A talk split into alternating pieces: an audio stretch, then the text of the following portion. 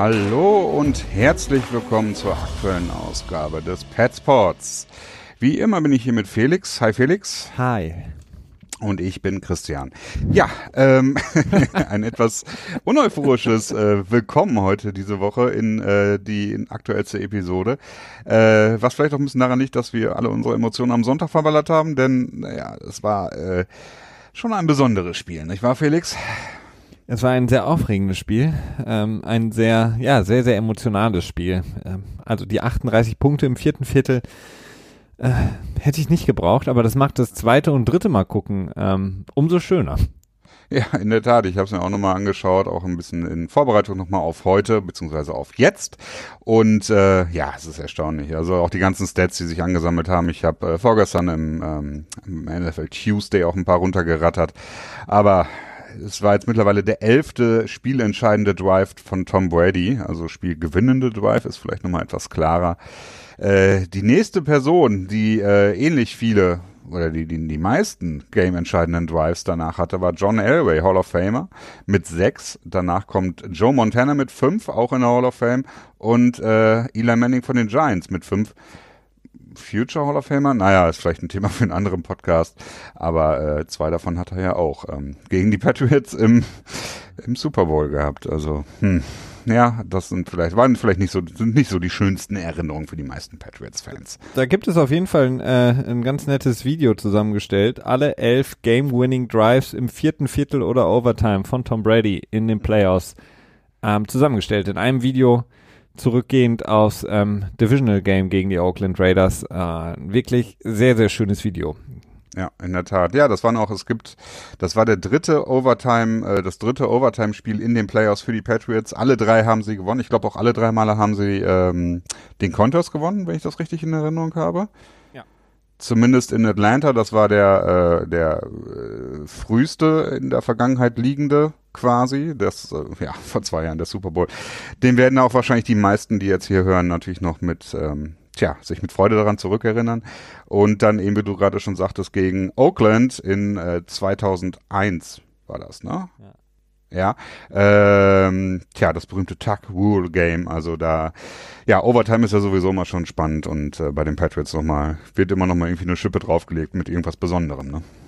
ein, ein äh, völlig zurecht gepfiffener, regelkonformer Call, muss man dazu sagen. Wir haben da äh, ne, für alle Kons äh, alle, die die Verschwörungen wittern bei den Patriots, das war nicht so wie im Gegensatz zum Rams-Saints-Spiel ein ähm, blown Call, sondern ein richtig, ähm, so wie man so schön sagt, exekutiert, exekutiert, well executed Call. Ausgeführter. Ja, ausgeführt, danke. Ja, lass die, lass die Alufolie auf der Rolle und benutzt sie lieber, um, äh, keine Ahnung, was macht man mit Alufolie, was abzudecken, wenn man äh, frustriert ist von Frischhaltefolie, weil sie nicht auf dem blöden äh, Tja, Porzellan hält. mein, meine Lieblingsstat ist ja, ähm, dass ähm, Tom Brady es jetzt schaffen kann, gegen ein Team vor und nach dessen Umzug im Super Bowl zu gewinnen. Stimmt. Ja. Das, das finde ich äh, ist eine Stat, die glaube ich nie mehr gebrochen wird, es sei denn die Raiders ähm, kommen ganz schnell in den Super Bowl und hauen dann ganz schnell wieder aus Las Vegas ab. Aber ansonsten kann ich mir es nicht vorstellen, dass es nochmal ein Quarterback schaffen kann, gegen ein Team vor und nach dem Umzug im Super Bowl zu gewinnen. Mm. Ja, es ist, ja, es ist schwierig. Es hängt halt viel davon ab, wie viele Teams in näherer Zukunft umziehen, denn da gibt's ja die üblichen Verdächtigen wie Jacksonville oder wie, äh, jetzt muss ich mal gerade schnell überlegen, wer ist denn noch so immer mit am Liebäugeln mit dem Umziehen? Das wird dann ja auch immer nicht so wirklich publik gemacht, um die Fanbase nicht zu äh, verärgern, verständlicherweise. Ähm, naja, äh, ich glaube schon, dass wir noch ein paar Relocations in der näheren Zukunft vor uns haben werden, denn dafür wächst der Markt viel zu rasant im Moment und äh, es ist halt einfach viel zu profitabel. Ne? Ja, aber die, die Sache ist ja, und da kommen wir zu den Rams jetzt. Ähm, Nee, ich will noch so ein bisschen allgemein bleiben. Ach so, ja, aber ich, ich wollte damit sagen, dass, dass nicht nur der Umzug natürlich wichtig ist, aber wenn man sich äh, überlegt, welche Teams ziehen um, dann sind das eben meistens Teams, die entweder in dem Markt keine Chance mehr sehen, ähm, plus eigentlich auch sportlich nicht so erfolgreich sind. Weil wenn du sportlich mhm. verdammt erfolgreich bist in deinem Markt, ziehst du eigentlich nicht um. Es sei denn, du hast einen unglaublich äh, ja, schweren Stand in der Community, kannst kein neues Stadion bauen oder ähnliches. Aber ansonsten sind die Teams, die umgezogen sind, in der Vergangenheit nicht unbedingt die erfolgreichsten Teams gewesen. Das heißt, es ist verdammt schwierig, ähm, dann relativ schnell nach dem Umzug in den Super Bowl zu kommen, so wie es jetzt die Rams geschafft haben. Genau, das stimmt. Das ist, äh, muss man auch dazu sagen, was die Rams geleistet haben, innerhalb von zwei Jahren so einen Turnaround hinzukriegen, äh, ist auf jeden Fall bemerkenswert und äh, ist natürlich, auch wenn wir nächste Woche natürlich erst wirklich auf den, äh, den, wirklich auf den Fokus auf den Super Bowl setzen werden, können wir das schon mal so ein bisschen andeuten. Es wäre natürlich schon, hat natürlich einige Implikationen, dieser Super Bowl. Ne? Die Ära von Tom Brady und Bill Belichick ist gestartet mit dem unwahrscheinlichen Sieg gegen äh, die Rams, wo sie mit 14 Punkten Underdog waren im Vorfeld wird sie jetzt mit ihr enden? Wird sie positiv mit ihr enden? Negativ mit ihr enden? Ach ja, wer weiß. Wir werden sehen. Wir werden sehen. Patriots Kansas City, das Spiel, 53,9 Millionen Zuschauer, ähm, dreimal mehr als ähm, eins der letzten MLB oder NBA Final Games, muss man ja, sich mal vorstellen. Ja so. Also Football ist King. Es gab ja, es gab ja viel, viel Diskussion in den letzten anderthalb Jahren, dass ähm, andere Sportarten aufgrund der Kontroversen in der NFL, besonders wegen ähm, Gehirnerschütterungen, die Verletzungen etc., ähm, die Länge des Spiels, dass die NBA da so ein bisschen den Rang ablaufen könnte in, in, in Zeiten der Millennials, aber offensichtlich ist es nicht der Fall. Wenn Tom Brady das Feld betritt, gucken alle. Das stimmt, das stimmt. Ähm, ja, aber es ist also für die nähere Zukunft wird die NFL King bleiben. Also ich, das gibt's immer so absurde Zahlen schon fast. Die meistgeschauten äh, Programmbeiträge im Fernsehen in Amerika, ich glaube, in den Top 50 waren äh, jeweils, ich glaube, so um die 35 NFL-Spiele. Und da waren halt auch Regular Season Games dabei, ne? Und das waren halt die meistgeschauten Sachen im Fernsehen. Äh, und äh, ich glaube, irgendwie in Top 15 oder zwischen Top 15 und 20 war, glaube ich, das erste Basketballspiel dann als äh, Konkurrenzprodukt, sag ich mal. Ne? Und ähm, also Football ist noch sehr, sehr gut aufgestellt äh, und ich sehe es ehrlich gesagt auch weiter wachsen, wenn auch nicht vielleicht unbedingt im amerikanischen Markt. Aber das ist dann auch eher ein Thema für, äh, für den unseren generellen Pod und jetzt nicht für den Patriots spezifischen Podcast. Ähm, ja, wo wir nochmal anfangen, vielleicht noch ein paar Statistiken reinwerfen. Tom Brady, die Winning Percentage, also äh, die Wahrscheinlichkeit, dass er ein Regular Season Game gewinnt, liegt bei 77,5 Prozent, was schon äh, sehr gut ist.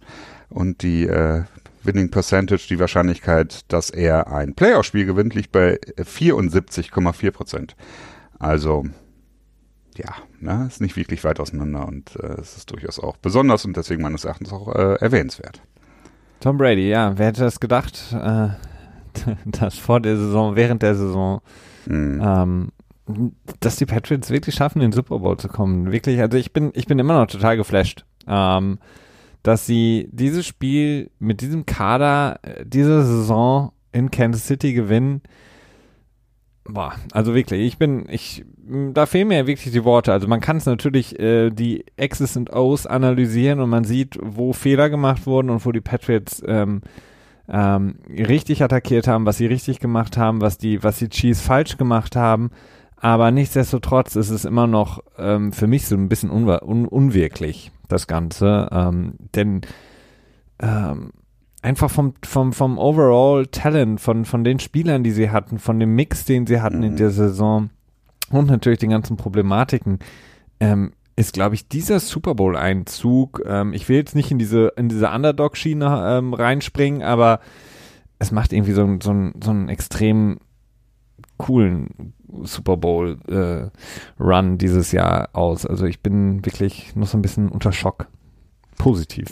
Ja, kann ich durchaus nachvollziehen. Also man kann das wirklich äh, als ja als als das Signature Signature Signature Gameplan Gedöns. Also wirklich als meisterhafte Saison von Belichick. So kann man es, glaube ich, wirklich benennen, denn äh, ich hatte mir das auch als Punkt aufgeschrieben, nochmal zu schauen, okay, wo waren die Patriots im Vorfeld der Saison, wo hat man sie eingelotet, äh, was ist während der Saison auch noch alles passiert. Ich meine, da gab es ja auch viele verschiedene Dinge, die ja, für mehrere Teams gereicht hätten, um sie aus der Bahn zu werfen. Ähm, jetzt fing an damit, dass äh, Julian Edelman gesperrt wurde, nachdem man sich schon mehr oder weniger auf einen Receiving Core geeinigt hatte. Dann hat Kenny Bird hat nicht funktioniert.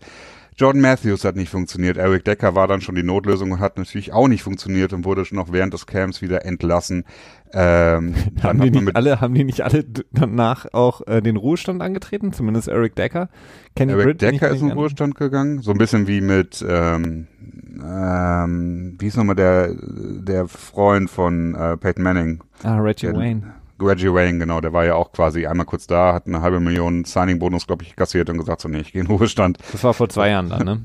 ja, irgendwie so um den Dreh, ja. Mhm. Ähm, genau, und ähm, ach, wie hieß nochmal, Malcolm Mitchell ist ja auch vielleicht nicht völlig unerwartet, aber schon, ich denke, dass die Patriots mit ihm gerechnet haben als Wide Receiver, äh, dann weggefallen, indem er dann quasi mit seinem Knie einfach nicht mehr weiterkam.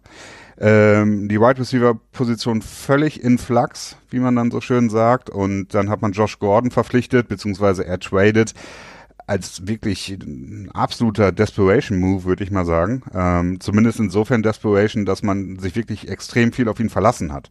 Vielleicht hätte man den Move auch äh, ein Jahr zuvor oder ein Jahr später gemacht, äh, oder dann etwas in der Art und Weise. Aber es war jetzt nicht so, dass das so eine so ein Extra war, sondern dass man gesagt hat, okay, äh, Low Risk, äh, High Reward quasi, äh, aber gleichzeitig auch notwendig und eben nicht optional. Ja, es ist es ist erstaunlich. Ähm wir haben so viel darüber gesprochen, die ganze Saison. Eigentlich in jedem Podcast ähm, haben wir, wenn wir dann unsere gut, schlecht und verletzt angesprochen haben oder generell über den Stand der Patriots gesprochen haben, im Grunde genommen haben wir nie die Wide Receiver außer Acht gelassen, weil sie einfach immer ein Thema, Thema waren. Ja. Und Tom Brady mit seinem Alter und bla bla ist über der Klippe, hatte überhaupt noch genug Kraft im Arm und so weiter und so fort. Das ganze Gedöns haben uns natürlich auch so ein bisschen mitreißen lassen. Ähm, und da ist natürlich vielleicht auch irgendwie was dran, aber sie schaffen es einfach immer wieder, ähm, zurückzukommen. Tom Brady schafft es einfach, ähm, so wie Robert Kraft es ja auch immer gerne, immer, immer, immer wieder nennt, laser-focused zu sein und einfach diese Mentalität mitzubringen.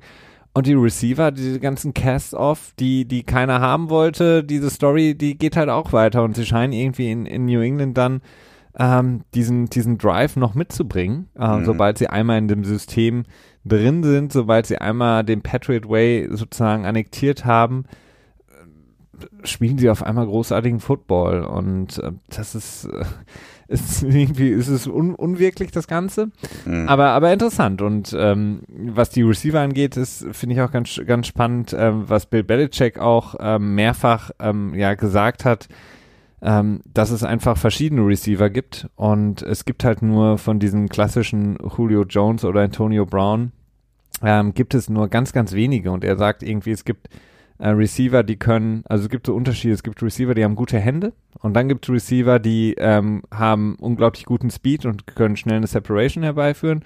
Und dann gibt es Receiver, die haben all das, können all das beides vereinen. Und die Patriots hat man immer so einen Eindruck, haben eigentlich nur immer Receiver, die ganz gute Hände haben. Ja. Und aber sonst nicht viel. Aber sie schaffen es halt, sie frei zu spielen. Und das ist halt ähm, das, das Imposante, was die Patriots halt immer wieder schaffen, was eben andere Teams mit diesen gleichen Spielern nicht schaffen nicht nur sie frei zu spielen, sondern eben auch ein Quarterback, der in der Lage ist, äh, im richtigen Moment zu wissen, welchen Receiver er anspielen kann. Ne? Das ist ja die Sache. Also du kannst noch so frei sein, wenn du der vierte Weed bist, äh, dann ist es halt meistens zu spät. Ne? Du meinst jetzt Tony Romo oder? Ja, weiß ich nicht, ob das jetzt unbedingt Tony Romo ist, aber äh, es ist, ich finde das halt schon erstaunlich. Das, das geht halt ohne Tom Brady geht's halt nicht. Oder nee, ein Quarterback wie Tom Brady. Ne? Absolut.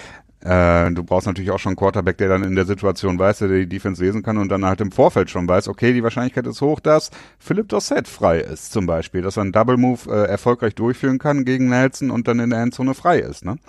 Absolut. Äh, das ist halt etwas, das äh, Patrick Mahomes zumindest noch nicht kann. Zumindest so kon konstant. Ne? Äh, ich finde, er hat jetzt auch in diesem Spiel wieder diese zwei klassischen Overthrows gehabt, die er auch ähm, im Hinspiel, na, Hinspiel ist das falsche Wort, ne? In der Regular Season hatte. In Woche 6 war das, glaube ich, ne? Ja. Boah, Damian Williams, damals war es dann wahrscheinlich eher Kareem Hunt, den er so überworfen hatte. Und Tyreek Hill auch einmal. Genau, und äh, das war wieder dieselbe Geschichte, ne? Dieser Ampelwurf. Ähm, ist das überhaupt richtig Ampel? Egal. Äh, Floating. Ja. ja, und genau, auch die, also. die klassischen Rookie- oder jungen Quarterback-Fehler gemacht, ähm, sich eben, ähm, ja, nicht den Spielzug nicht, und das ist halt auch was, was Brady über die Jahre gelernt hat, zu sehen, okay, der Spielzug ist äh, screwed up, ähm, genau. es ist jetzt hier nichts mehr zu erreichen entweder ähm, nehme ich jetzt den frühen Sack oder ich werfe den Ball schnell weg, wenn ich damit kein Intentional Grounding verursache. Patrick Mahomes hat so dieses klassische, was ja auch Deshaun Watson, Carson Wentz, all die jungen Quarterbacks eben machen. ich drehe mich nochmal raus aus der Pocket, ich versuche nochmal irgendwas, wenn ich diesen Spielzug nur eine Sekunde nochmal am Leben halten kann, wird schon was Gutes bei rumkommen und das hat er natürlich diese Saison auch ähm, häufig gut gemacht, deswegen ist sein Gedächtnis, äh, was das angeht, natürlich sehr verblümt und dann hat er das aber gedacht, das könnte er in dem Spiel auch machen, was dann dazu geführt hat, dass er zweimal, glaube ich, äh, zumindest einmal direkt aus Goal Range rausgetragen genau. wurde mhm. und beim anderen Mal im Grunde genommen den, den Drive auch direkt gekillt hat. Genau. Ja, das ist halt, ähm, das ist so ein bisschen was, was ich mir jetzt auch äh, für diese Folge für Julian Edelman aufgeschrieben habe oder im Hinterkopf behalten habe, aufgeschrieben habe ich es mir nicht. Äh, you take the good, you take the bad. Das ist so, so ist es halt auch ein bisschen mit Patrick Mahomes. Also zum einen ist er noch jünger und seine Entscheidungsfähigkeit kann noch besser werden. Also das will ich ihm gar nicht absprechen. Er kann wirklich ein sehr großer Quarterback werden. Ja.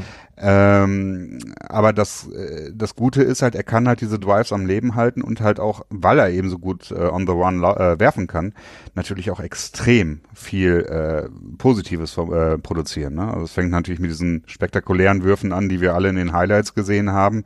Äh, No-Look-Passes à la Cristiano Ronaldo oder äh, eben aus den absurdesten Situationen noch eine 30 Yard Downfield Completion zu Tyreek Hill oder wie auch immer. Äh, kann aber halt auch eben dazu führen, dass du dann aus, äh, aus der Field Goal Range gesackt wirst. Und äh, ja, das ist natürlich dann in so einem Spiel gefährlich, sehr gefährlich. Vielleicht sogar auch, naja, auf jeden Fall mitspielentscheidend. Ja, wobei vielleicht muss man sogar dann sogar noch einen Schritt weitergehen und sagen, dass Andy Reid ihn vielleicht nicht immer in die beste Position gepackt hat in diesem Spiel. Und man vielleicht auch bei Andy Reid manch, oder ich hatte das Gefühl, dass Andy Reid ähm, auch so ein bisschen sein Gedächtnis ähm, nicht ganz so, ähm, naja, also zumindest war er nicht so offen, hatte ich den Eindruck, wie es ein Bill Belichick ist, quasi alle Möglichkeiten in Betracht zu ziehen. Ich hatte das Gefühl, er schickt Patrick Mahomes aufs Feld und es läuft schon irgendwie wie in der Regular Season und sie werden genug Punkte erzielen können. Ähm, denn das Playcalling von Andy Reid war ja teilweise auch wieder so ein bisschen schwierig in diesem Spiel und da hat ihn zumindest auch so ein bisschen ähm, was an, an ähm, Spielzeit gekostet.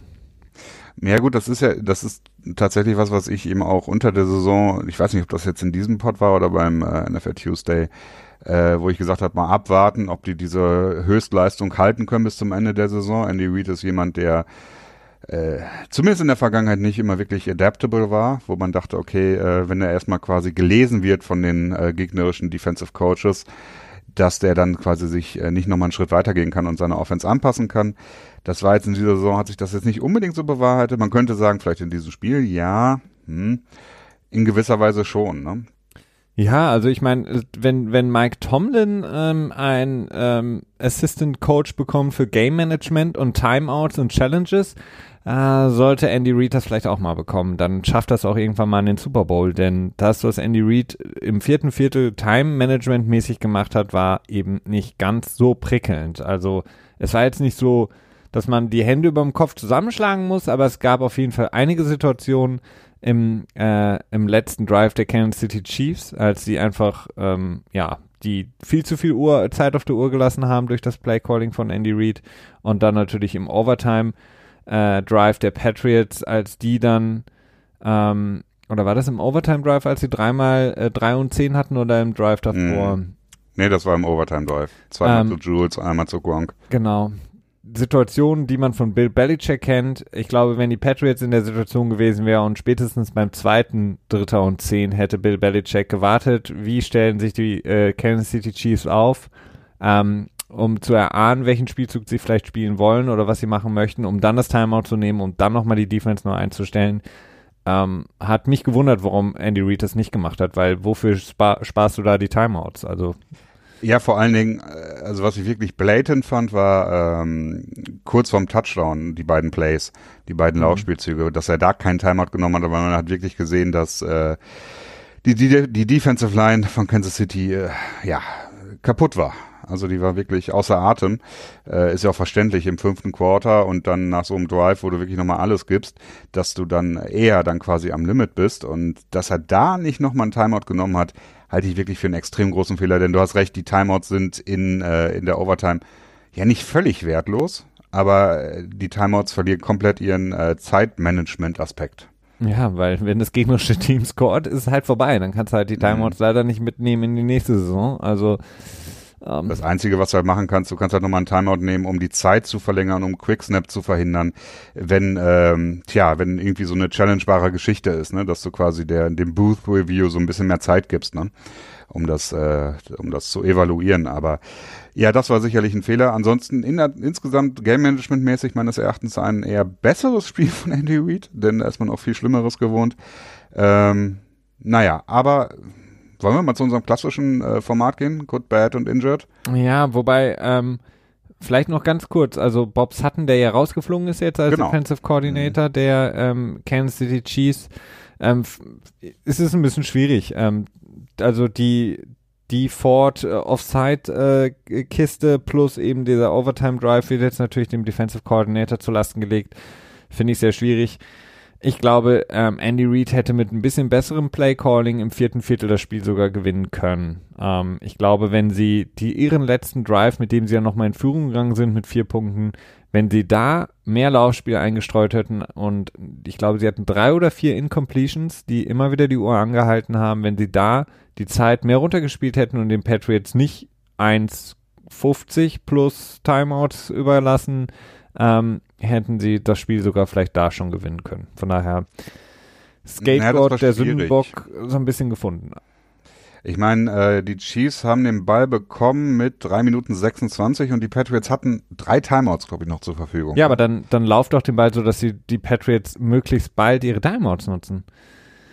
Ähm, Finde ich schwierig, weil du darfst nicht vergessen, dass Kansas City in der ersten Hälfte nicht unbedingt, also nicht unbedingt, also generell gar nicht äh, nach Belieben scoren konnte. Ne? Und ich kann schon verstehen, dass man sagt, okay, erstmal downfield gehen und gucken, dass wir in Scoring Range quasi hineinkommen können. Ne? Und dann kann man anfangen, über die Uhr nachzudenken. Nun kann man vielleicht in den, ähm, äh, bin ich jetzt hier völlig durch den Wind? Wieso? Was war denn der letzte Touchdown von den Chiefs, war das äh, nicht die Wheel Route? Das war dieses Pick Play über das Bill Ach so, Sammy Watkins, ja, und das waren 38, 38 Yard Gain, ne? Du rechnest ja nicht damit, dass du so viel Yards ähm, mit dem Play erzielst. Ja. Na. Äh, gleichzeitig fand ich zum Beispiel auch das Playcalling von den Patriots, beziehungsweise das Timeout, äh, nicht sonderlich gut nach dem Pass zu Tom, äh, von Tom Brady zu Gronk äh, wo sie dann an die 5 Yard an die 5 Yard Linie rangegangen sind, ja. dass sie da selber direkt einen Timeout genommen. Ach nee, das war von Kansas City. Ach, jetzt sehe ich es auch. Ach, nee, alle, ich nehme alles zurück. Kansas City wollte ein bisschen Zeit sparen, damit sie nochmal zurückkommen können, was sie ja, geschafft das hab haben. das habe ich mich eben auch gefragt, ob das ähm, ob das die Patriots genommen haben, weil das, das war so untypisch für mich. Ja gut, dann habe ich es jetzt im Play-by-Play -play, äh, nachsehen können. So oder so. Ähm, naja, schwierig, schwierig. Was, ähm, ich meine, es ist natürlich auch unglaublich hart, da was richtig zu entscheiden, aber auch da ist es halt wieder so, dass Belichick halt so gut wie nie einen Fehler macht, was Game Management angeht. Ähm, oder ganz, ganz selten. Ganz, ganz selten auch eine Challenge nur hat, die, die nicht richtig ist oder die man nicht, die man sich hätte sparen können. Und ähm, man hat das Gefühl, dass viele, viele der anderen Coaches, zumindest die, die ähm, mit ihren Teams auch was erreichen können, das überhaupt nicht können. Und das finde ich immer wieder sehr verwunderlich. Ja, ja gut, er hat halt Ernie Adams, ne? Der ist ja genau für diesen Stuff ist er ja wohl äh, da. Ähm, ja, aber Bill Belichick hat selber ein Gefühl dafür. Ja, aber er hat ja die die ähm, die Replays nicht. Nee, das nicht, Und aber das, das Game Management generell von Bill Belichick. Ja, weiß ich nicht so genau, ob, ob das ist, weiß man halt nicht. Man nee, weiß nicht, ob er das entscheidet oder ob das Ernie Adams entscheidet, ob Ernie sagt so, ja, okay, jetzt äh, mittelmäßig Zeit killen, jetzt total Zeit killen oder jetzt, äh, ne, je nachdem, wie es am besten passt, spielen. Oder ob das bei Belichick selber auch entscheidet oder ob die sich absprechen, ist schwer zu sagen. Es ist auf jeden Fall ähm, sehr gut, was sie tun. Also das ähm, kann man anders sagen. Deswegen war Ernie Adams ja auch in Quantico. Ich fand das so lustig. Habe ich dir nicht auch einen Screenshot von dem Tweet geschickt? Von ja. ähm, Pro Football Reference mhm. war das, glaube ich. Ja. Äh, jetzt müssen sie Patriots auf jeden Fall äh, so spielen, dass sie scoren und dann, nachdem sie dann quasi wieder einen Score zulassen, noch genug Zeit haben und dann schreibt er irgendwie kurz später, ja, genau das ist passiert, was ich vorher gesehen habe. Und ich habe das auch genauso gesehen, habe gedacht, so, hm, ja, okay, es könnte genau für drei Possessions noch reichen, so dass du die letzte hast. Nun ist es dann so gelaufen, dass die Chiefs noch mit 40 Sekunden oder was das dann waren, am Ende auch noch mal in Field Goal Range gekommen sind. Ähm, ja, wenn die Patriots verloren hätten, dann wäre das sicherlich der Knackpunkt gewesen oder zumindest einer, über den wir uns hier viel unterhalten hätten. Ja. Ähm, gut, fangen wir doch einfach mal mit schlecht an, denn das sollte eine relativ kurze Liste sein, oder? Ähm, ja, es ist auf jeden Fall nicht unbedingt leicht, da jetzt jemand auf die schlechte Liste zu packen. Ich habe mir ein paar Sachen rausgesucht. Ähm, auf der Defense-Seite die Defense, die mich unglaublich überzeugt hat, ähm, die mich auch unglaublich positiv in den Super Bowl gehen lässt. Ähm, in den Playoffs war diese Patriots Defense großartig. Die einzigen, den einzigen Knackpunkt, den ich sehe, ist eben der der dritte Corner ähm, bei den Patriots, ähm, je nachdem, wen sie spielen, ob es jetzt Jonathan Jones ist, ob es ähm, Jackson ist oder vielleicht dann doch Crossen, je nachdem, je nach Matchup ähm, bringen die Patriots ja da auch relativ viele Spieler aufs Feld.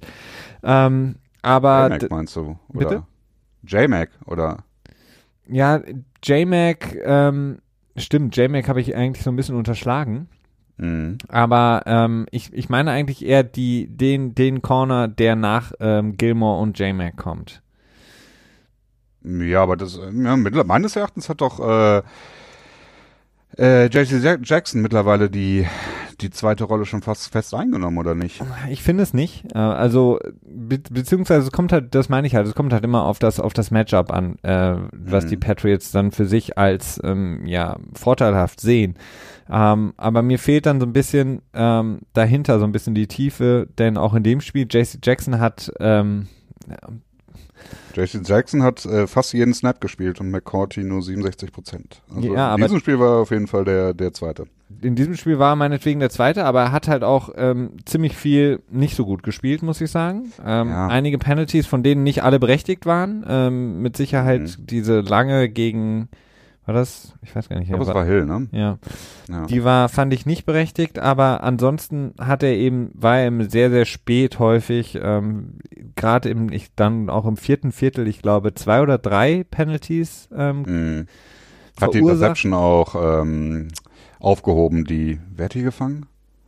Ähm, die Interception hat er auch aufgehoben mit seiner Holding Penalty.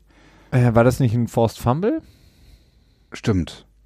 Ja, ähm, dann ich mich auch nicht fragen. Dann wundert es mich auch nicht, dass mir nicht einfach für die Interception gefangen hat. Also da, ähm, da, das ist so ein bisschen so mein, ja, wenn ich tief in die Kiste graben muss, mein Bad. Also je nachdem, wer, wer dann den, den Second Corner übernimmt bei den Patriots für die Rams, da bin, habe ich so ein bisschen so ein kleines äh, Bauchgefühl, das mir ja schwierig erscheint äh, für die Patriots, weil Mhm. Wenn Jackson kann einen überragenden Tag haben wie in der Regular Season, aber kann er eben auch einen Tag haben wie jetzt gegen Kansas City. Und ähm, das ist dann schwierig. Ja, ich finde, ich kann das nachvollziehen. Ich hätte auch Jackson tatsächlich auf die schlechte Liste gepackt. Das wäre auch so mein mehr oder weniger einziger Pick, glaube ich, gewesen dafür. Äh, finde aber, das ist vielleicht auch, ja, ich weiß nicht, verglichen damit, was er leisten musste, fand ich das schon echt gut. Denn gegen Kelsey, der äh, Touchdown fand ich, hätte, war wirklich ganz knapp an der Offensive Pass Interference vorbei von Kelsey. Also ich finde, der, der Was war eine Offensive? Also gegen Gronk wäre es gepfiffen worden. Ja, das ist so die Sache, ne? Beziehungsweise dieses Jahr hat man nicht so oft gesehen, ob Gronk äh, quasi das bekommen hätte, den, den Call oder eben nicht. Ähm, es ist halt so, dieser ist halt immer subjektiv, ne? Was wir gecallt und was nicht. Das habe ich mich ja auch am Dienstag genug drüber äh, schimpftiradet, gerantet. Ähm, es ist nicht einfach. Äh, das, finde ich, kann man ihm dann weniger zuschreiben. Äh, es ist auch natürlich auch ein schwieriger Job gegen Kelsey. Ne? Es ist der beste Teil in der Liga und du bist mehr oder weniger, ja, eigentlich schon das halbe Spiel One-on-One -on -one gegen ihn. Ne? Kriegst durchaus auch mal Unterstützung, aber es ist auch ein schwieriger Job, ne? Ja, wobei, er hat sehr viel Unterstützung bekommen. Also in erster Linie haben sie Tyreek Hill aus dem Spiel genommen mit einer Double mhm. Coverage, mhm. aber sie haben in gewissen Situationen ähm, und je nachdem, wer dann auf ähm, Kelsey war, auch Kelsey zumindest so geshadowed, dass ähm, er ein bisschen Schwierigkeiten hatte oder sie haben ihn eben auch äh, einfach in seiner Route gestört, indem sie ihn mhm. ähm, nochmal schön einen mitgegeben haben, wenn er in die Route gestartet ist. Also ja, ich weiß nicht. Also JC Jackson hat halt ähm, athletisch ähm, einiges mitzubringen, deswegen haben sie ihn wahrscheinlich als gutes Matchup für Kelsey gesehen. Ähm, aber jetzt, wenn ich mir halt überlege, gegen LA, äh, werden wir nächste Woche wahrscheinlich noch genauer drüber sprechen, aber die haben eben nicht diesen Talent in Higby, ähm, den du so covern musst. Und dann ist halt eher die Frage, ist JC Jackson der Number Two Corner, der dann Woods oder Brandon Cooks verteidigt? Oder sagst du da lieber, du gehst mit McCordy? Und da würde ich halt eher mit McCordy gehen, aber gut.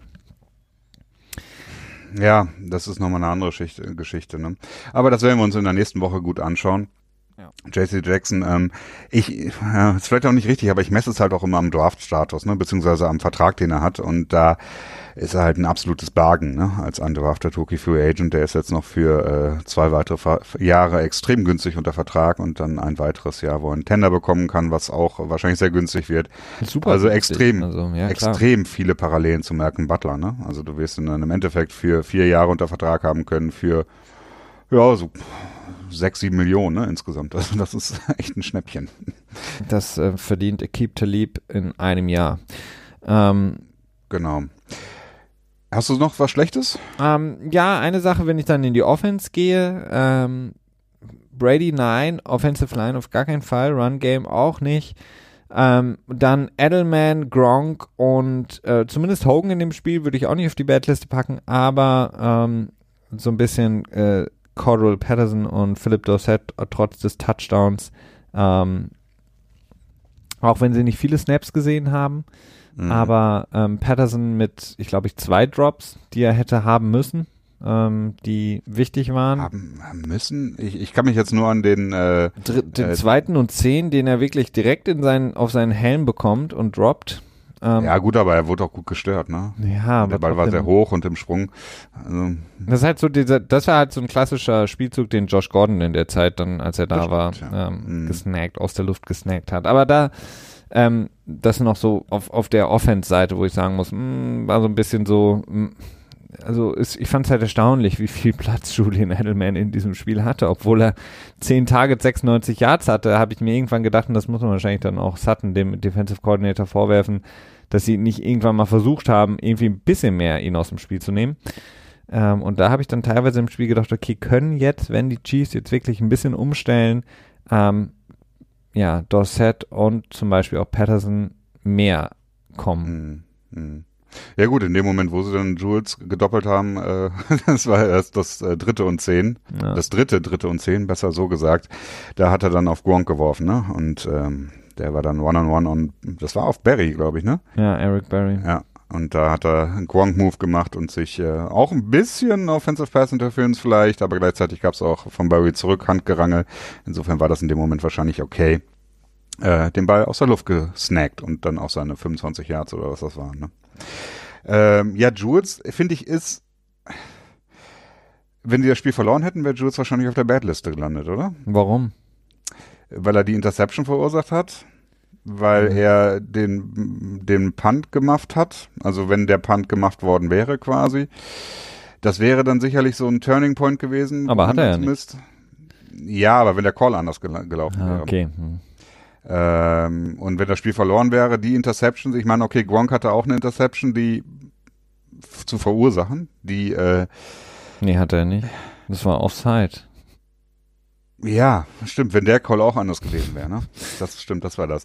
Äh, ist halt, ich glaube, ich meine, das ist halt nun mal so, so läuft's halt, ne? Was, was man im Nachhinein abtut als, als unwichtig, wäre dann im Fall einer Niederlage der Knackpunkt des Spiels gewesen, ne?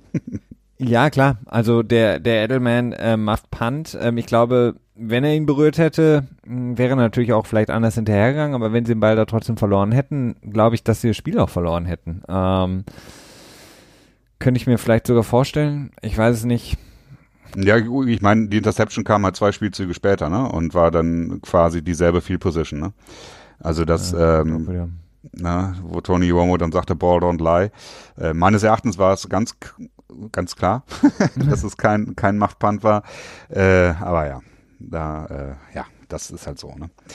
Ähm, ja, Cordova Patterson, ich weiß nicht, also der ähm, Jet Sweep, beziehungsweise war ja ein Pass, Ne? War ja, äh, war ja kein Laufspielzug von ihm. Äh, war sehr gut. Ich, der eine Return von ihm, re äh, relativ am Ende im vierten Quarter, wo er rausgerannt ist und dann auch nochmal wirklich einen ziemlich guten Cutback hatte und dann nochmal wirklich 30 Yards rausgeholt hat, wo man erst dachte, okay, das wird so an der 19-Yard-Linie enden, hat er mal wieder seine Qualitäten unter Beweis gestellt. Also ich war mit Patterson unter Set zufrieden. Also ich erwarte halt nicht mehr von ihnen, sagen wir es mal so. Ja, ich erwarte ein bisschen mehr. Also ich bin mit der Production, die die haben, wenn die, wenn die die auch im Super Bowl leisten können, dann äh, bin ich damit zufrieden. Das sind für mich Rollenspieler, die äh zwei für 18 und eins für 29. Damit bist du zufrieden? Ich glaube halt nicht, dass das reichen wird, weil ähm, ähnlich wie bei den Patriots geht's halt nach dem, nach den, sagen wir mal, Corner 1 und 2 äh, rapide nach unten und ähnlich ist es auch bei den Rams. Also Sam Shields oder ähm, ähm, hier ähm, Nickel Roby Coleman, ähm, die sind halt keine wirklich guten Receiver und gegen die kann man Matchups gewinnen und deswegen erwarte ich mehr von Dorset und von Patterson ähm, im Super Bowl gerade dann.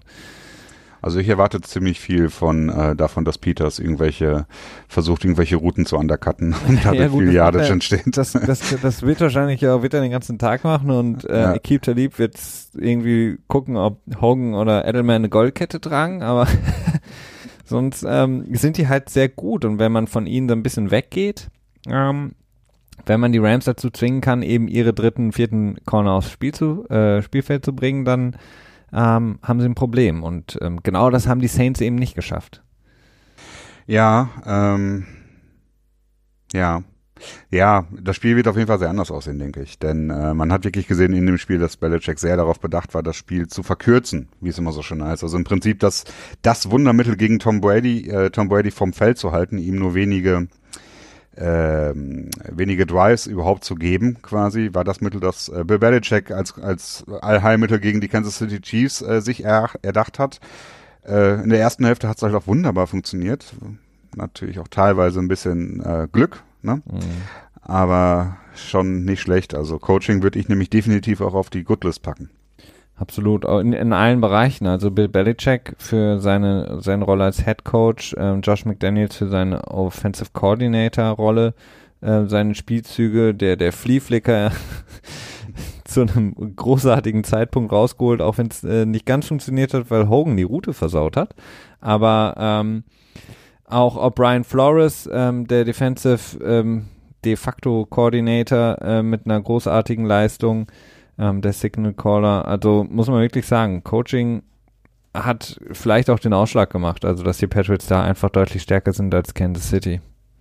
Ja, ich glaube auch, dass das, ähm, dass das ähm, ein wichtiger Vorteil sein wird im, im äh, Super Bowl, denn auch wenn es vielleicht nicht ein riesiger Vorteil ist, aber es ist schon ein Vorteil, wenn du sagst, ja, bin there, done that, wenn du weißt, wie das alles abläuft, wenn du weißt, wie extensiv die Pressekonferenzen sind, die du abhalten musst, wenn du dann vor Ort bist in Atlanta in der nächsten Woche, wenn du weißt, wie ähm, ja, was du packen musst, ne? Dieser ganze Kram, es ist ja auch viel so ARL-Stuff, sag ich mal, ne? also Real-Life-Zeug, um das du dich kümmern musst, das dich von Dingen ablenkt. Und äh, ich will jetzt nicht sagen, dass es der Einfluss sein wird, aber es ist sicherlich ein Einfluss. Und da sind die Patriots einfach ganz klar voraus. Die haben für die ist es wahrscheinlich ja normaler zum Super Bowl zu fahren als eben nicht.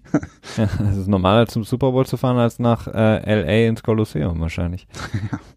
ja, so kann man das sagen. Nee. Also Coaching würde ich definitiv auf die gute Liste packen.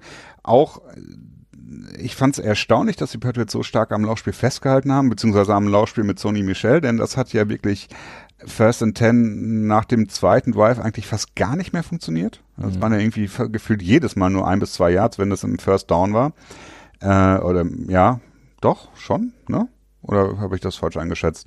Äh, aber es war halt einfach wichtig dafür, um das, um das Spiel zu verkürzen. Ne? Ja, ich glaube, sein, sein, sein längster Lauf war, war das nicht der Touchdown-Lauf sogar? Elf Yards. Elf Yards, ja. Ähm, ja, aber ich, es war halt, es war halt, ja, aber es war auch wieder so ein Schachspiel von, von, von Belichick. Also, dass sie A, den, an dem Lauf so festgehalten haben. Ich glaube, damit haben sie Kansas City einfach überrascht, dass sie in der ersten Halbzeit halt in vielen Dritter und zwei, Dritter und drei ähm, gelaufen sind mit, mit White dann, äh, was die Chiefs, glaube ich, überhaupt nicht auf dem Schirm hatten und was sie überrascht ja, die hat. Sind, die hatten auch einfach dann äh, Dime Defense, ne? Die hatten, genau. nur, äh, die hatten nur fünf in der Box quasi, also fünf ähm, Front Seven People. So. Und dass sie, das, also das, das war halt, war halt einfach der Gameplan und ähm, dass sie am Anfang ähm, viel gelaufen sind, war dem geschuldet, was du eben auch schon gesagt hast, dass sie eben gesagt haben, okay, wir müssen die Time of Possession, was sie auch dann geschafft haben, dominieren. Wir müssen gerade auswärts versuchen, Patrick Mahomes so lange wie möglich draußen zu halten. Und äh, der Plan ist laufen, laufen und dann muss Brady es irgendwie reißen, ähm, denn das können wir von ihm erwarten. Und es hat funktioniert. Ja. Ja, ist natürlich ein gefährliches Spiel, denn äh, es müssen halt nur wenige Dinge schiefgehen und schon funktioniert der Gameplan nicht mehr. Aber das ist natürlich auch die Sache, du hast, wie du es eben schon sagtest, mit den Receivern, die gute Hände haben und mit Tom Brady, der den Ball gut platzieren kann, äh, natürlich auch bessere Chancen, das dann umzusetzen. Ne? Ja. James White wieder ein wichtiges Spiel, auch wenn er dieses Mal nicht so flashy dabei war. Äh, die Third Down Conversion, wo Brady den Ball jetzt nicht unbedingt ganz optimal geworfen hat, beziehungsweise es war auf jeden Fall schwierig, schwierig den Ball zu fangen für James White, weißt du? Aber super wichtig. Ja, und ähm, wenn das nicht gewesen wäre, dann, ja, es gab halt viele Momente, wo man sagen könnte, wenn das nicht gewesen wäre. Ne? Das stimmt, ja. Und Gronk hatte mal wieder, hat mal wieder unter Beweis gestellt, dass er noch lebt und nicht nur blocken kann, ne? Ja. Also äh, schon nicht schlecht. Also es ist, äh, es schickt sich an, wirklich so, dass das letzte aufbäumen zu werden, bevor er dann, äh, bevor er komplett zusammenbricht, wie so eine Augsburger Puppenkiste. Äh, Puppe. Ja, das wahrscheinlich, das wahrscheinlich eher nicht, aber dann so seine Farewell-Tour quasi, eine Abschiedstour.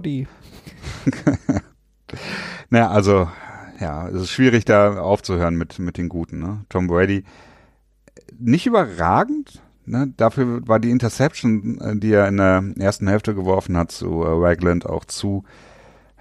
Aber der einzige Fehler, muss ich sagen. Also der einzige wirkliche Fehler, den man Brady ankreiden kann, ja, war diese Interception. So die war, Fehler, die war halt, ja.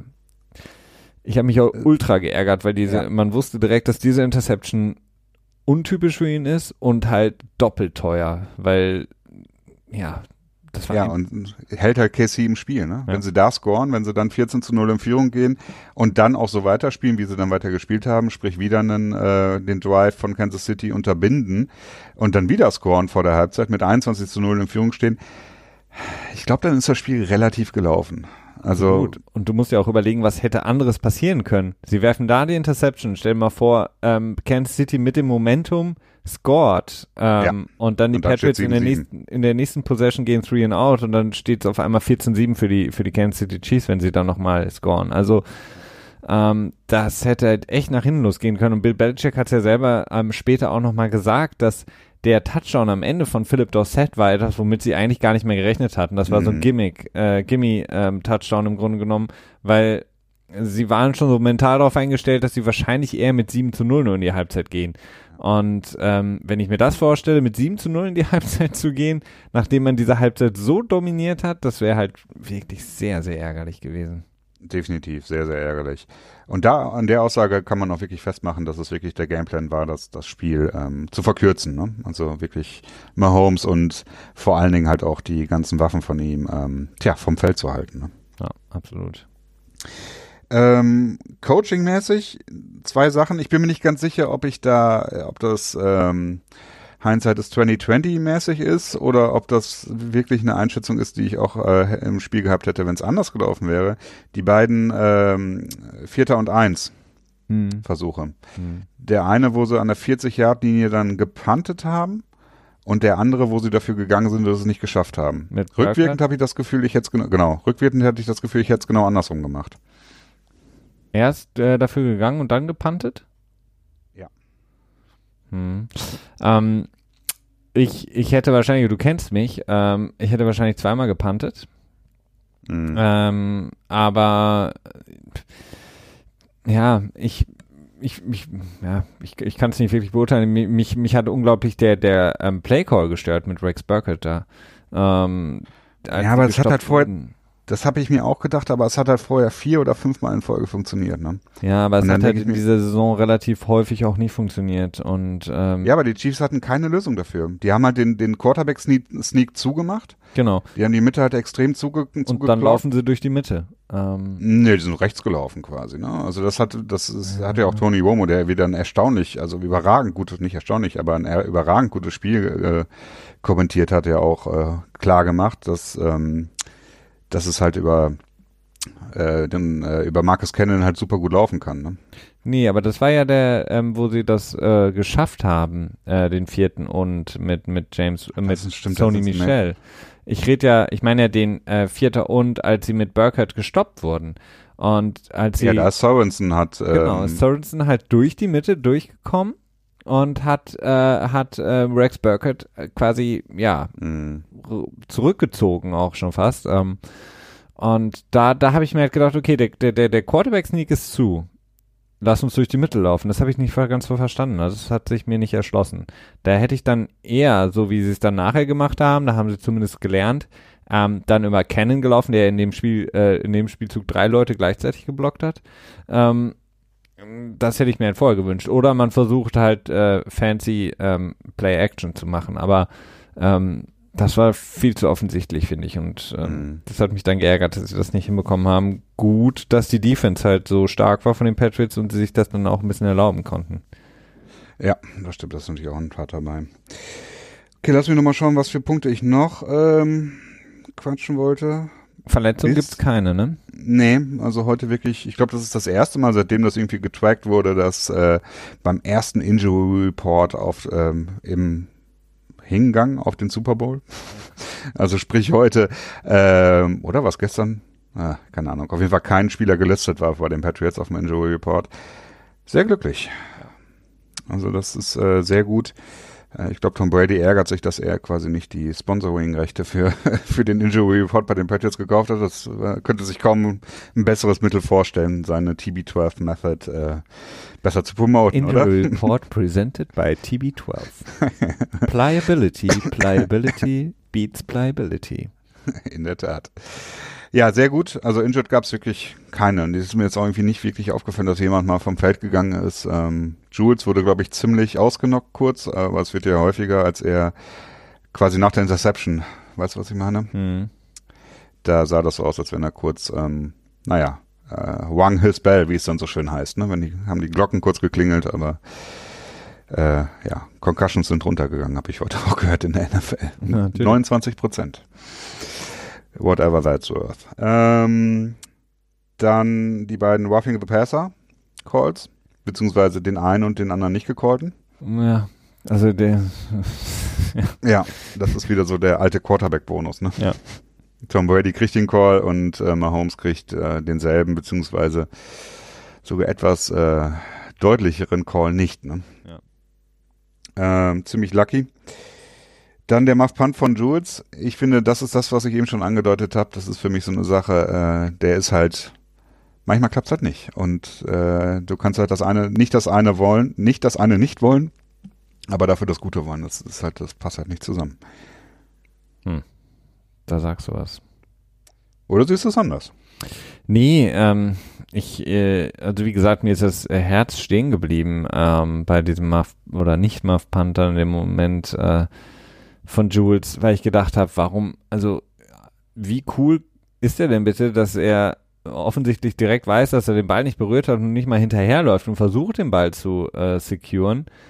Ähm, da war ich wirklich so, wow, ähm, nee, konnte ich. Äh ja, ich meine, das eine Problem ist ja, wenn er hinterherläuft und versucht, den Ball zu securen. Das eine ist, äh, er wirkt nicht so überzeugend in seinem, in seinem ähm, Flehen an die Schiedsrichter, das ist das eine. Ja, aber das, das, andere das geht ist, in dem Moment, glaube ich, nicht durch den Kopf.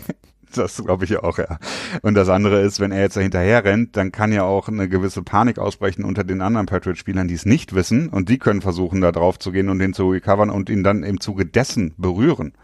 Weißt du? Ja, aber ähm, ich könnte mir vorstellen, dass das dann in dem Moment tatsächlich Coaching ist. Nicht Coaching ist zu sagen, so, hm, denk das alles durch, was kann passieren, sondern Coaching ist, äh, wenn du den Ball nicht berührst und es knapp ist, bleib aus dem Weg. So, weißt du? Und mhm. deswegen denke ich mal, dass er so reagiert hat. Okay. Ähm, ja, Hogan, interessant. Also gab es ja zwischenzeitlich auch äh, Berichte, dass er angepisst war bei den Patriots, dass er sich äh, auf, an der Sideline quasi mit seinen Teamkameraden irgendwie gestritten hätte, dass er unzufrieden war mit seiner, ja, wie oft er quasi angeworfen wird, getargetet wird und dass er auch irgendwie teilweise äh, das Spiel auf der Bank mit der Defense verbracht hat und nicht mit den Wide Receivers in der Nähe von Tom Brady, ne? Äh, davon sieht man jetzt nicht mehr so viel, ne? Ja, aber er scheint immer noch nicht so ganz so happy gut drauf zu sein wie in den letzten Jahren, habe ich den Eindruck, äh, Chris Hogan.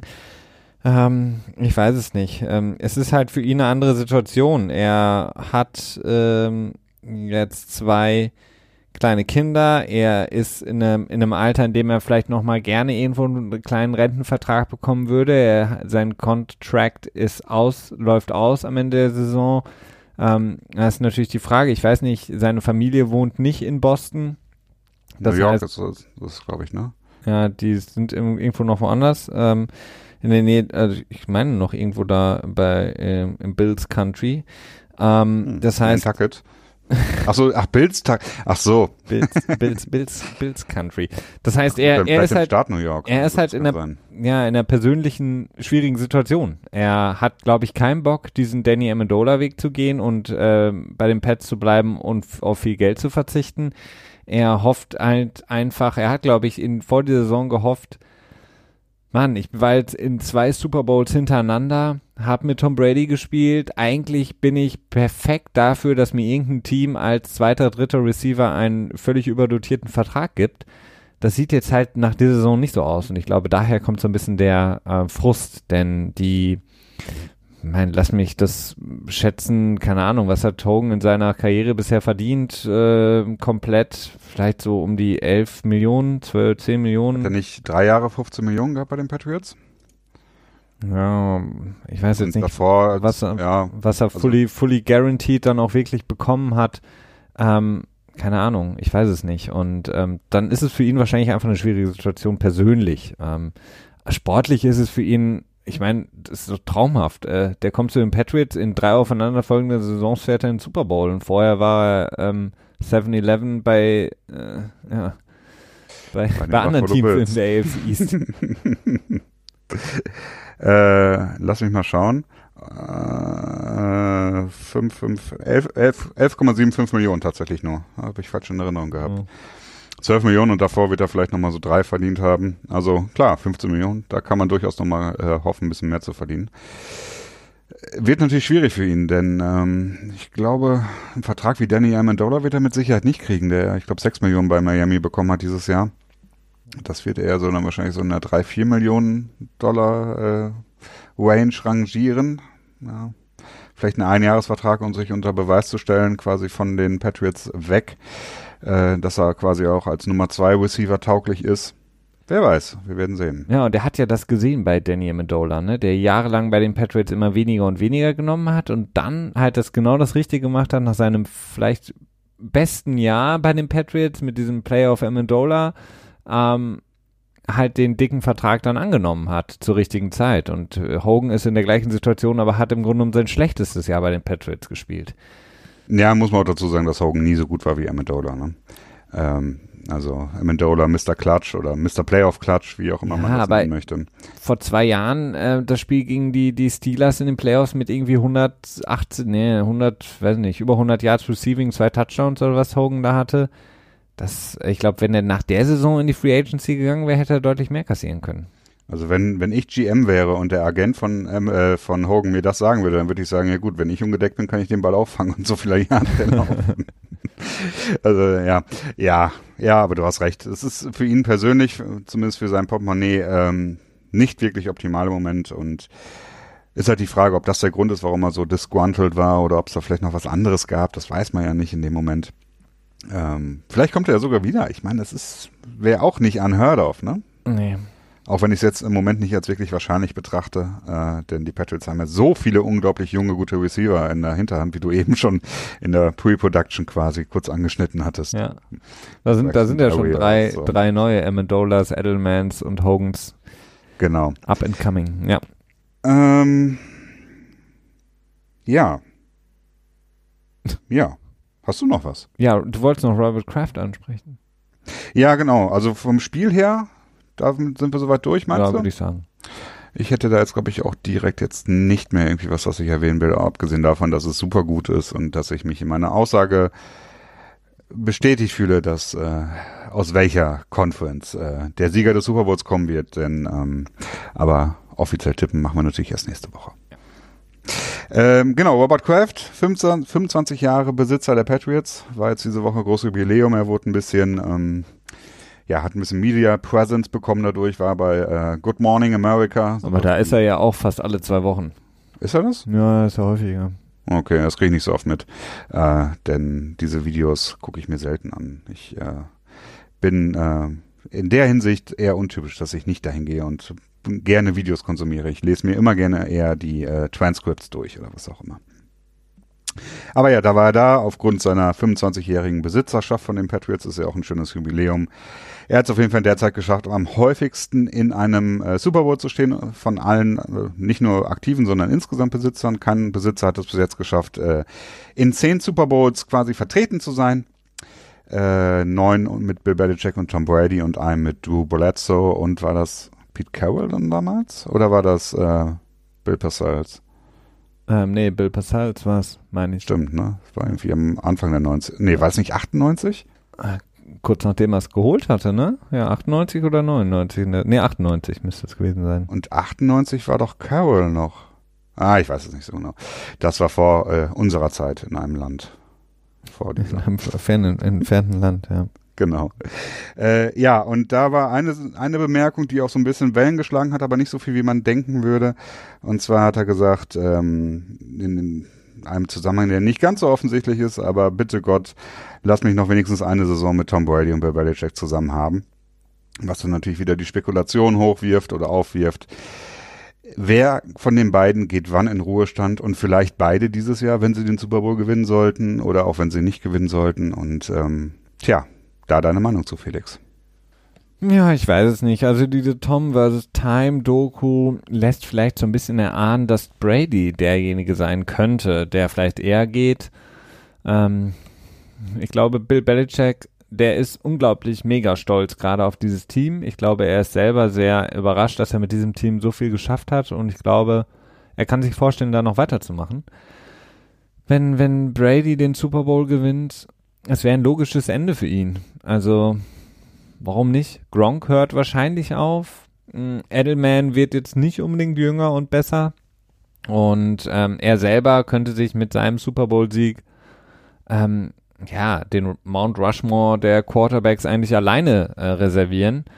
Und warum nicht? Also das würde für mich mehr Sinn machen, wenn Brady in, in den Ruhestand geht, ähm, dann eben die Zeit hat. Er hat jetzt ja nach dem Spiel direkt im Interview seine Frau gegrüßt und seine Kinder und gesagt, er kommt bald nach nee, Hause. Nee, seine Kinder nicht. Nee? Das fand, das fand ich so erstaunlich. Er hat, äh, ich glaube, der hat Giselle hat er gegrüßt, dann seine Eltern und dann seine Family. Aber nicht seine Kinder explizit erwähnt. Hat er Matt Damon gegrüßt oder ist er jetzt auch sauer? nee, aber Michael Strahan.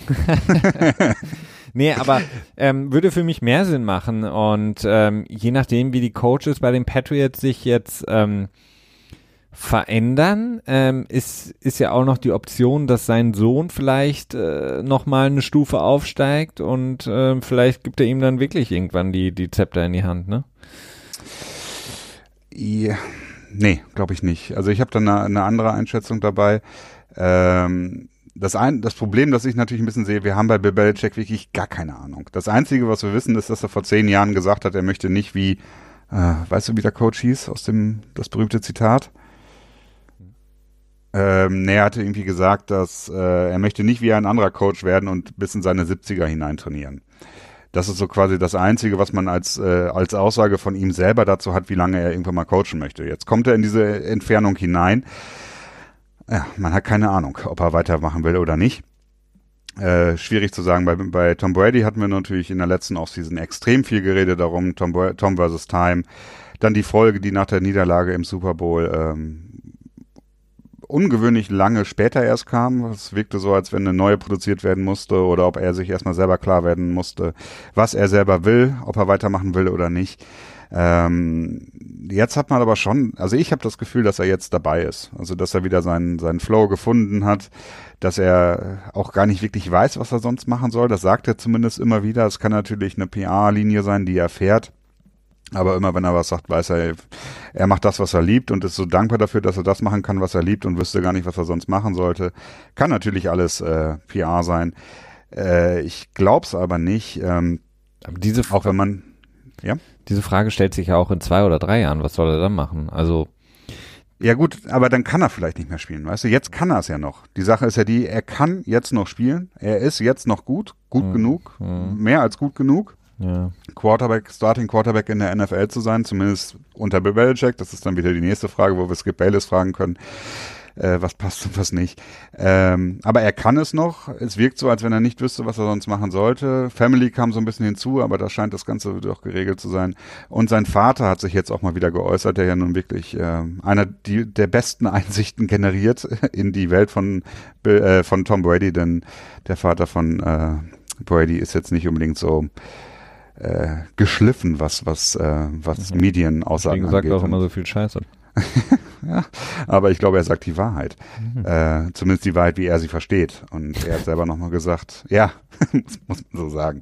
Er hat gesagt, dass Tom Brady äh, mit Sicherheit noch, noch drei, vier Jahre spielen wird. Oder er hat gesagt, dass Tom Brady ihm sagt, dass er noch drei bis vier Jahre spielen will. So hat ja. er es, glaube ich, formuliert. Tom Brady und, selber? Ja, sorry.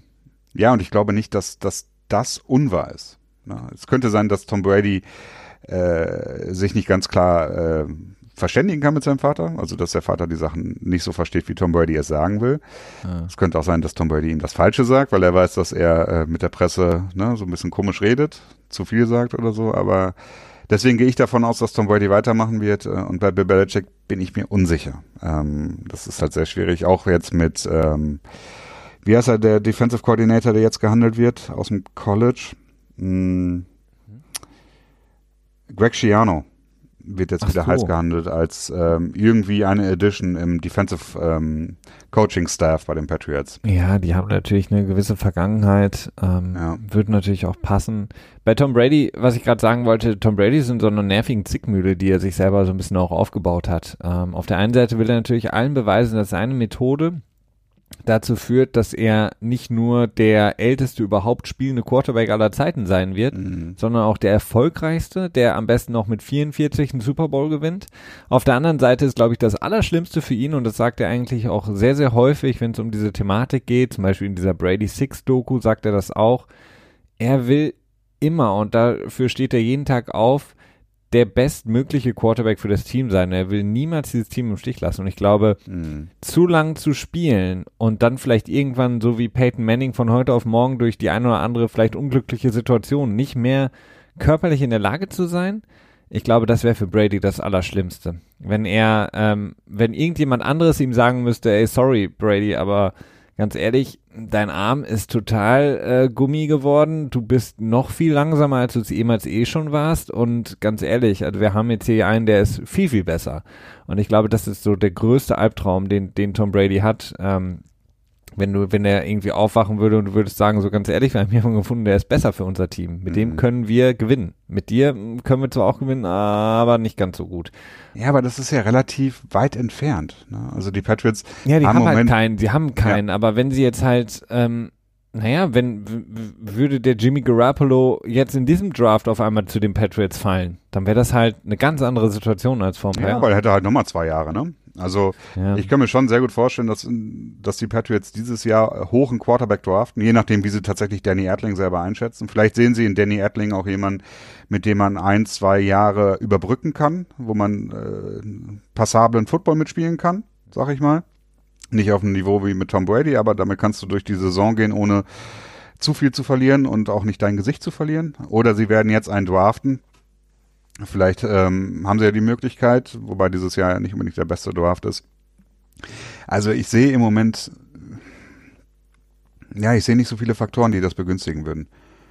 Was wir auf jeden Fall sagen können, ist, dass die ähm, ganze, ganze aufgebauschte Story um Brady und Belichick mögen sich nicht mehr und äh, finden sich scheiße und gehen sich aus dem Weg. Ähm, das ist zumindest ja. nicht mehr ganz so der Fall. Ja, ich glaube, die, der gute äh, Seth Wickersham hat. Ähm, oder Ian O'Connor oder wie sie alle heißen. Ja, aber der hat es ja quasi ähm, gestartet damals. Ne? Hast du hast du es mitbekommen, dass er heute auch wieder was gedroppt hat? Seth Wickersham? Ja, nee. ja, so ein super Insight in ähm, äh, Jimmy Haslam und die Browns Organization. Ah, okay. Dass äh, Jimmy Haslam sich immer überall einmischt und seine Angestellten, also sowohl Hugh Jackson als auch damals Sashi Brown, irgendwie gegeneinander aufstacheln würde quasi und äh, dass das Ganze wohl extremst dysfunktional war. Ich habe es auch noch nicht ganz gelesen, okay. nur ein Overview davon.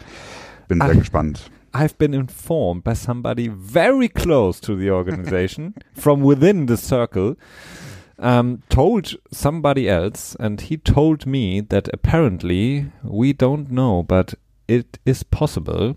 Also, ja. Under these ja. circumstances.